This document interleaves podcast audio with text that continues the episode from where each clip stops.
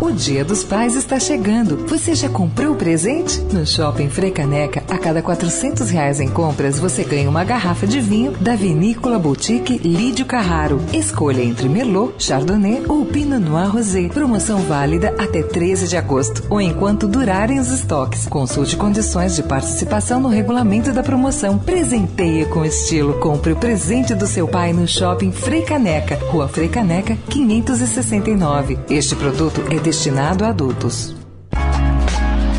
Perguntar não ofende, com Marília Ruiz.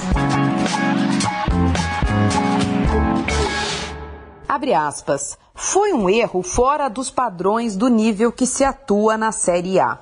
Totalmente fora dos padrões. Então, ele vai ter que passar por uma reciclagem. Fecha aspas. Com essa explicação, o Coronel Marinho, presidente da Comissão Nacional de Arbitragem, anunciou a punição contra o Bandeirinha, que conseguiu a façanha de marcar um impedimento de um jogador que estava 3 metros e 30 em posição legal. Pablo da Costa, o bandeirinha que anulou o gol do corintiano Jô contra o Flamengo anteontem, vai então fazer uma reciclagem. Sei, reciclagem. Vamos lá. As regras do futebol são bastante simples, quase as mesmas desde que foram inventadas há 150 anos na Inglaterra. Além de simples, são apenas 17. 17. Com todo respeito, até um cachorro responde a 17 comandos. O bandeirinha precisa, claro, saber as 17 regras, mas grosso modo, ele só precisa saber a do impedimento. É por isso que ele fica na lateral do gramado, correndo lateralmente, observando sempre a posição do último marcador de linha.